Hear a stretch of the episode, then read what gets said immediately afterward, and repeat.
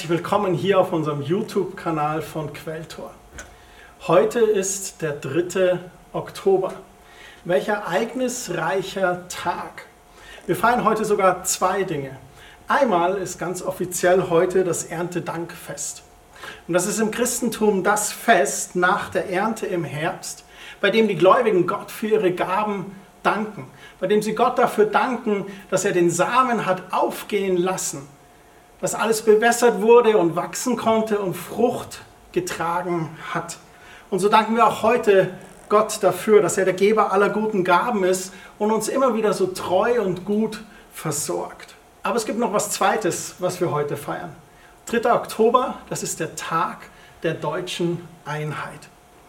Der 3. Oktober wurde als Tag der deutschen Einheit im Einigungsvertrag 1990 zum gesetzlichen Feiertag in Deutschland bestimmt.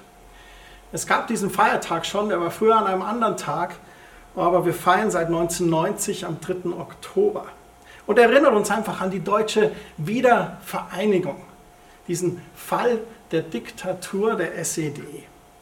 Heute 3. Oktober, ich fand es ganz lustig, weil vor sechs Wochen hatte ich die Idee zu einer Predigt und jetzt haben wir heute den 3.10.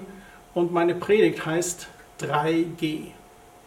Bei 3G denken wir gleich an geimpft, genesen oder getestet.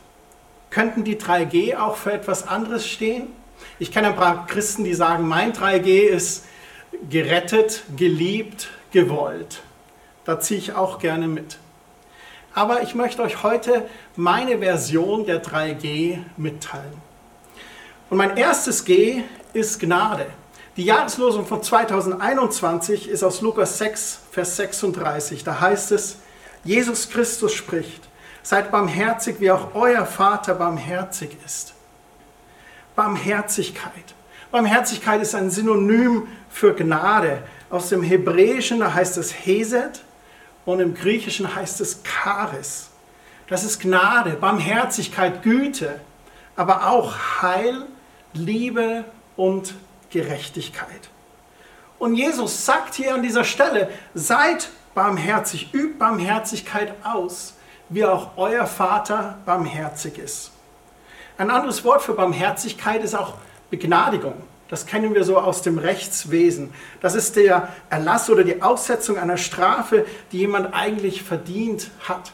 Jemand ist zum Tode verurteilt worden früher und man hat ihn begnadigt. Er musste nicht sein Leben lassen. Und jetzt lesen wir diese Jahreslosung, da sind wir aufgerufen, barmherzig und gnädig zu sein. Wie geht das? Wir wollen doch oft unser Recht. Wir wollen auch, dass andere zur Rechenschaft gezogen werden.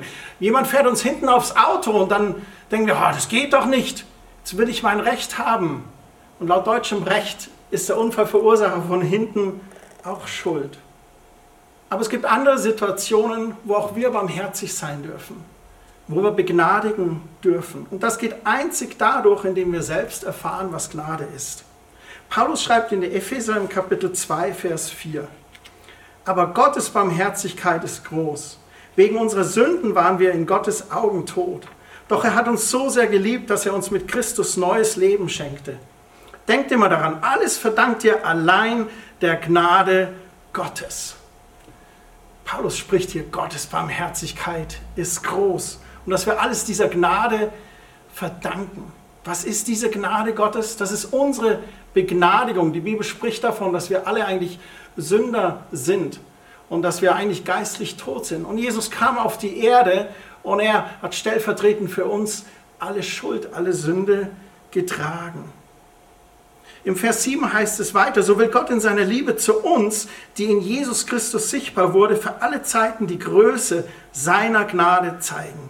Denn nur durch seine unverdiente Güte seid ihr vom Tod errettet worden. Ihr habt sie erfahren, weil ihr an Jesus Christus glaubt.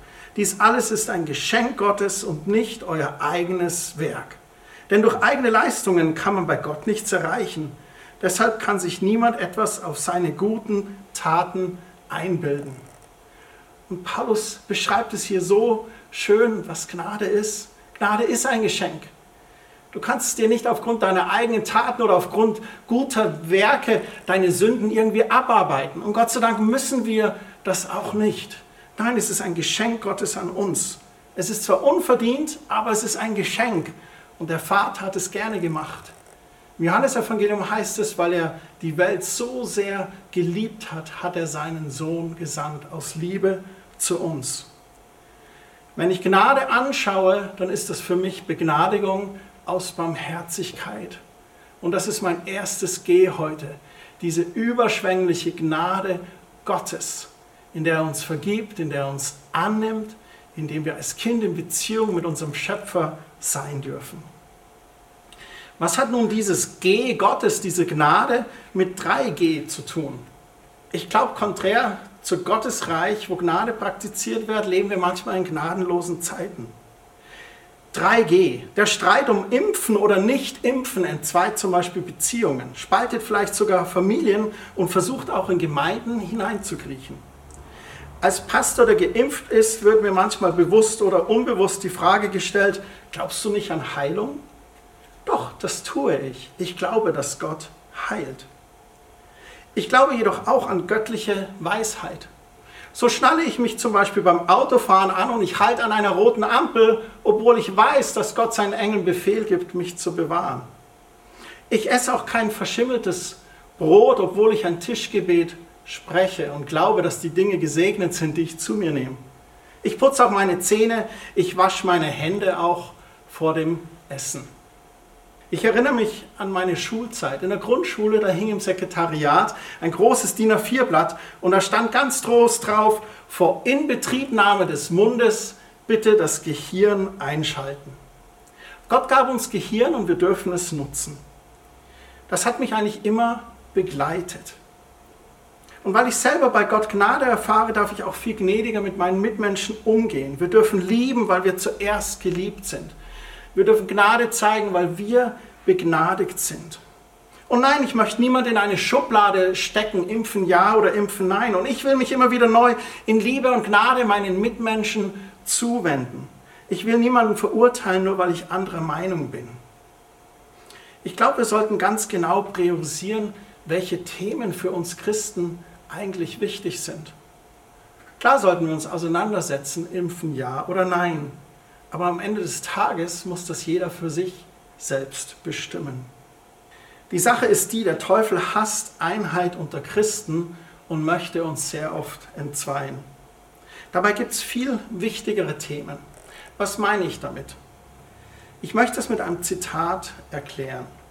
Ben Kramer ist ein Pastor aus Boise, Idaho in USA und er sagte folgendes. Stell dir mal vor, wenn dein christlicher Blick der Endzeit folgender wäre.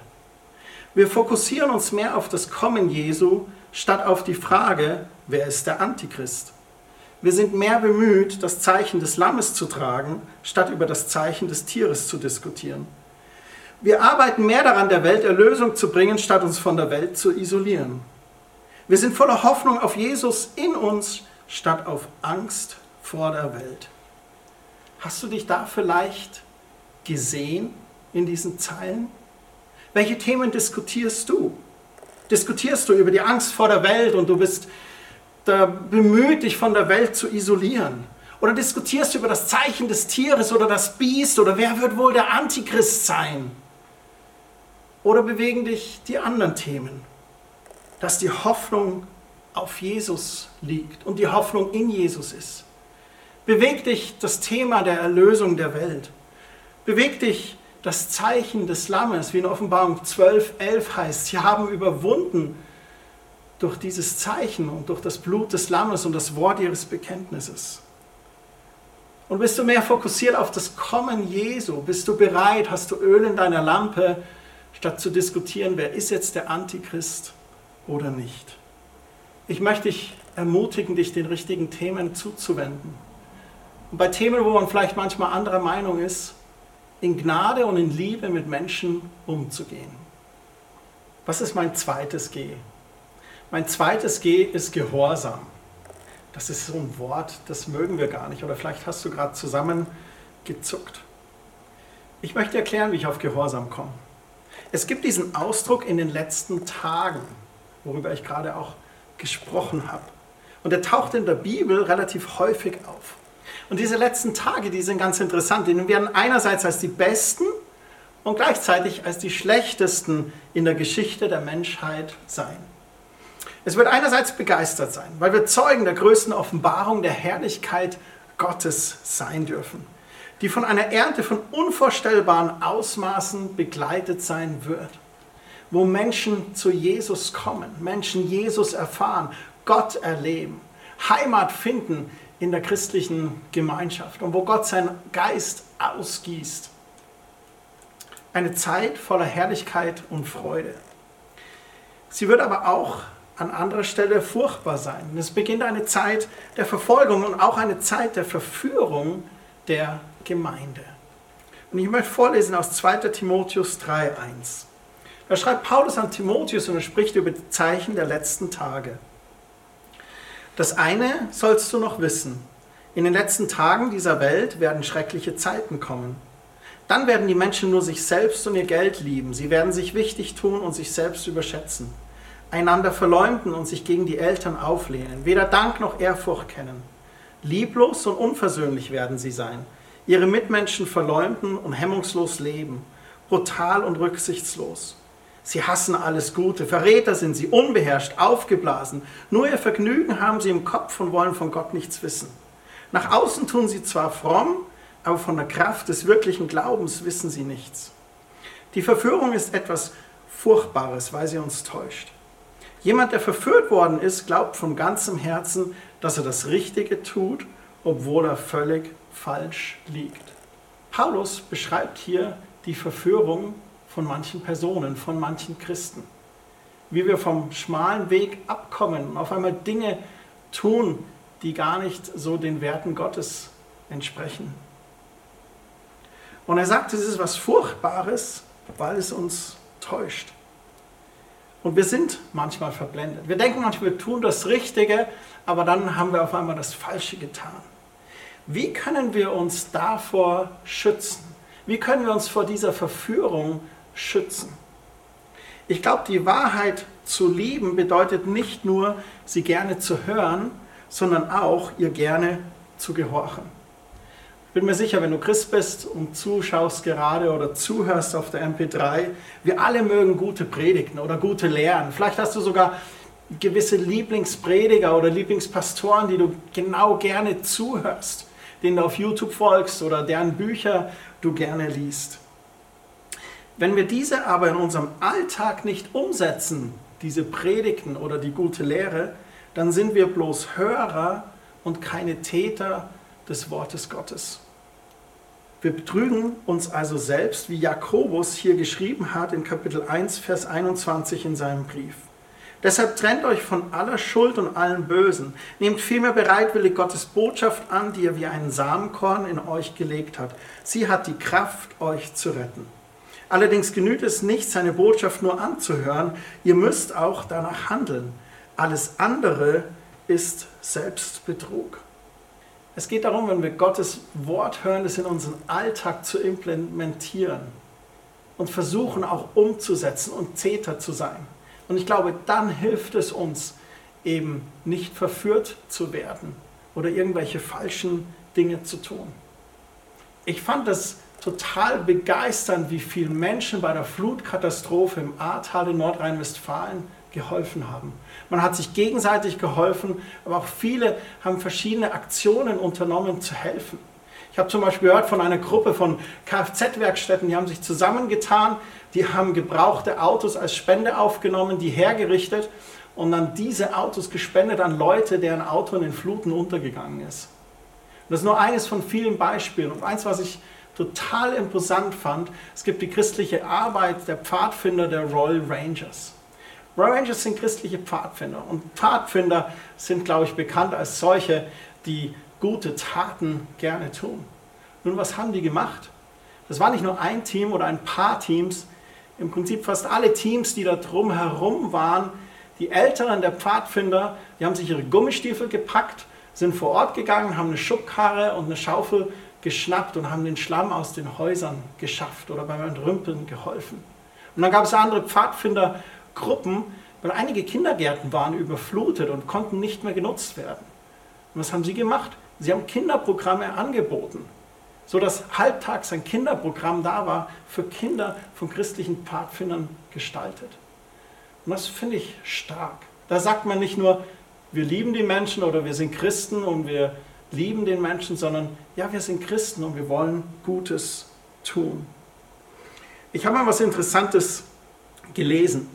Nur weil du in der Garage stehst, wird aus dir kein Auto. Oder nur weil du zu McDonald's gehst, wird aus dir kein Hamburger. Und nur weil du sonntags in den Gottesdienst gehst, wird aus dir noch lange kein Christ. Was hat dieses G Gottes, dieser Gehorsam mit 3G zu tun? Ich glaube, wir laufen Gefahr, bei den eingeschränkten Möglichkeiten der letzten 18 Monate vielleicht zu bequem zu werden. Es besteht die Gefahr, abgelenkt zu werden, das Wort Gottes nicht mehr beim Wort zu nehmen. Und dann fangen wir an, kleine Kompromisse zu machen. Und die fallen erst gar nicht so auf und tun auch gar nicht so weh. Wir fangen an, mit der Sünde zu spielen, vielleicht mit Kompromissen zu leben. Und wo wir den kleinen Finger gereicht haben, ergreift es auf einmal unsere ganze Hand und zieht uns weg, versucht uns von Gott zu trennen, von seinem Weg, von seiner Versorgung und seiner Liebe. Tobias Teichen ist Leiter des ICF München auch ICF Deutschland. Und er sagte folgendes, in unserem Land fehlt die Demut zu sagen, ich will hören und lernen. Es gibt, glaube ich, eine Herzenshaltung, die uns davor bewahrt, verführt zu werden. Und das ist die Demut. Demut ist eine Tugend. Zu wissen, dass ich nicht alles weiß und somit täglich neu Gottes Willen zu suchen, seine Werte zu kennen und nach ihnen zu leben und auch nach ihnen zu handeln, Täter des Wortes zu sein. Ich glaube, wir müssen die Wahrheit mehr lieben als alles andere. Wir müssen voller Hingabe Gottes Willen suchen und ihn an oberster Stelle in unserem Leben stellen. Dann werden wir Freude daran haben, auch mal unser eigenes Verlangen zurückzustellen. Dann spielen wir nicht mit der Sünde, wir reichen nicht den kleinen Finger. Das hilft uns auch, unser Kreuz auf uns zu nehmen, um seinen Willen ausführen zu können. Und ich glaube, dann wird es uns gelingen, in der Versuchung stark zu sein. Von Jesus selbst gibt es eine sehr krasse Aussage. Er beschreibt selber, was es bedeutet, Jesus mit dem Munde zu bekennen, aber nicht seinem Willen zu tun. Matthäus 7, 21, da heißt es, nicht wer mich dauernd Herr nennt, wird in Gottes neue Welt kommen, sondern wer den Willen meines Vaters im Himmel tut.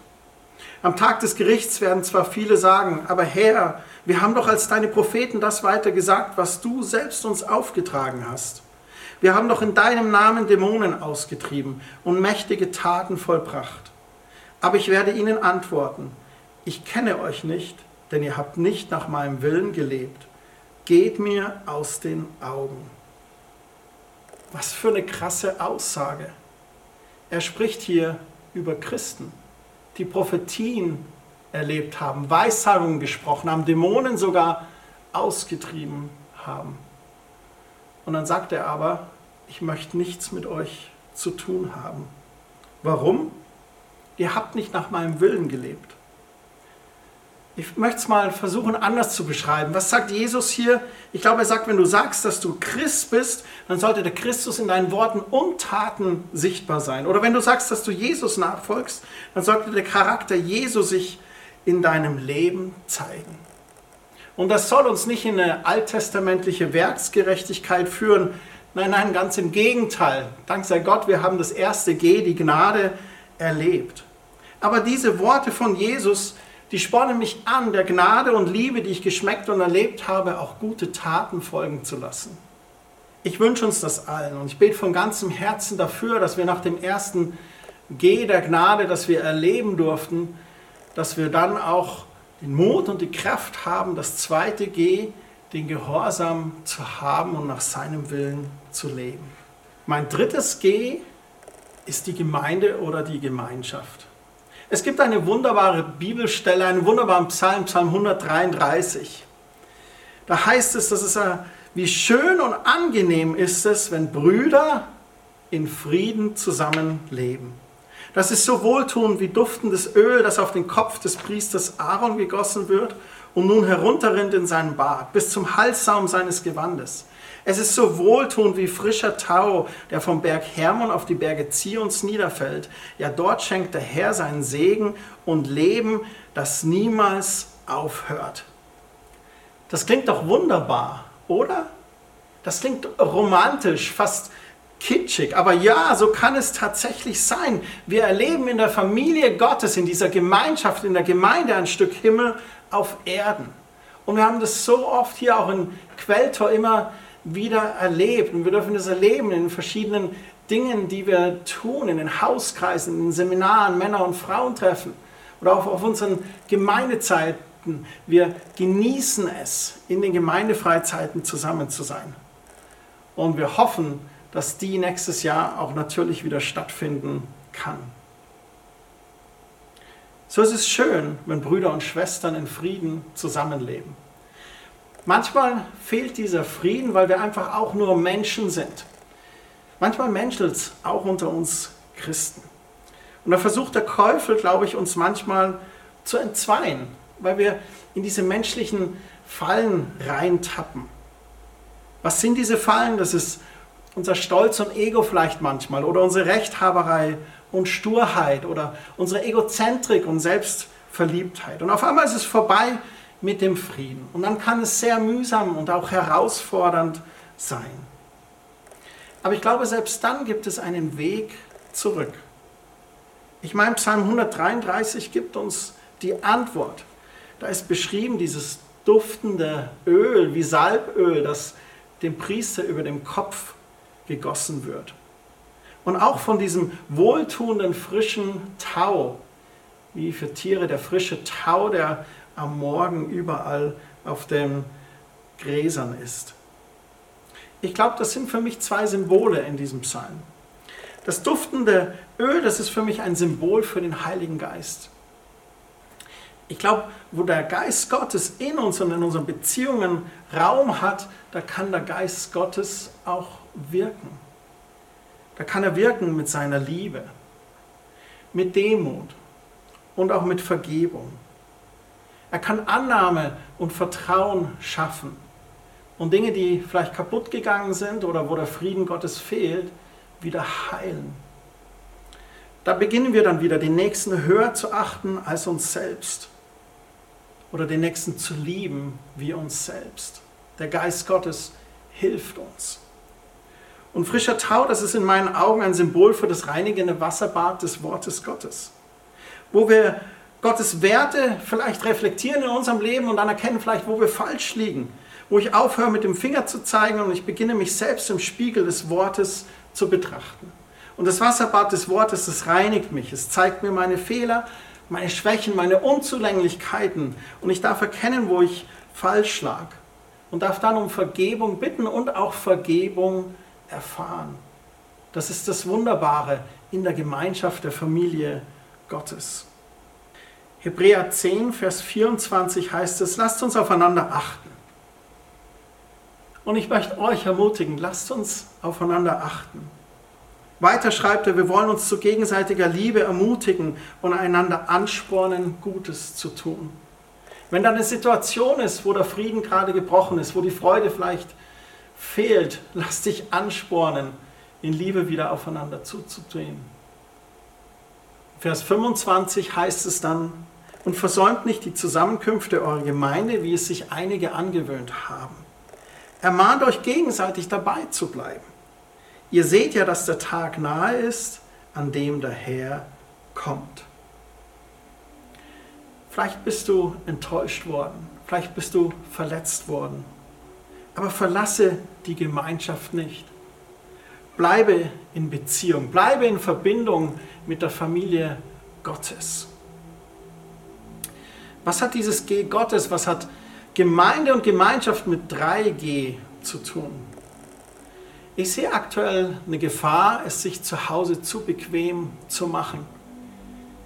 Wir fahren alle unsere Online-Gottesdienste und vielleicht schaust du gerade zu, weil du zu Hause bist. Vielleicht hat es auch andere äh, Gründe. Das ist okay. Wir wollen euch zu Hause auch erreichen und zu Hause auch dienen. Aber die Gefahr ist es, sich zu Hause zu bequem zu machen und sich weiter zu isolieren, obwohl es vielleicht gar nicht mehr notwendig ist. Dank sei Gott, wir dürfen wieder Gottesdienste feiern. Unsere Gebetsabende, Hausgruppen, junge Erwachsene, Jugendtreffs. Es wird Männer- und Frauentreffen wieder geben. Wir haben ein Seminar geplant im November.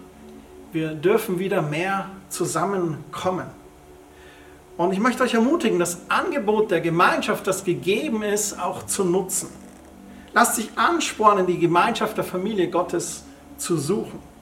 Du brauchst es. Es geht nicht alleine oder es geht nicht ewig auf diese Distanz. Da laufen wir Gefahr abzudriften, wegzudriften. Da laufen wir Gefahr, lau zu werden. Abschließend möchte ich sagen, möge Gott uns immer eine tiefer gehende Offenbarung über seine Gnade für unser Leben geben. Es ist das Geschenk Gottes an dich. Er hat dich durch Jesus freigemacht von Schuld und Scham, von Ängsten. Und er möchte dir in seiner Gnade noch tiefer begegnen. Und ich bete, dass wir den Segen des Gottes Gehorsams und der Furcht des Herrn, diesen Respekt vor Gott und seinen Werten, dass wir den erkennen. Dass wir Buße tun, wo wir falsch liegen, damit wir in der Freiheit und der Fülle Gottes leben dürfen. Er möchte dich so sehr segnen. Und Gott wird den Gehorsam segnen. Und mögen wir die Gemeinschaft der Familie Gottes mehr schätzen als je zuvor diese Kostbarkeit des Zusammenkommens als Brüder und Schwestern, als jung und alt.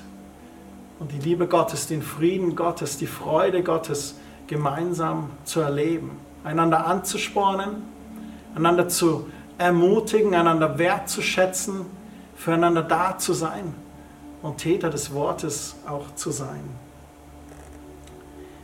Ich möchte ein Gebet sprechen.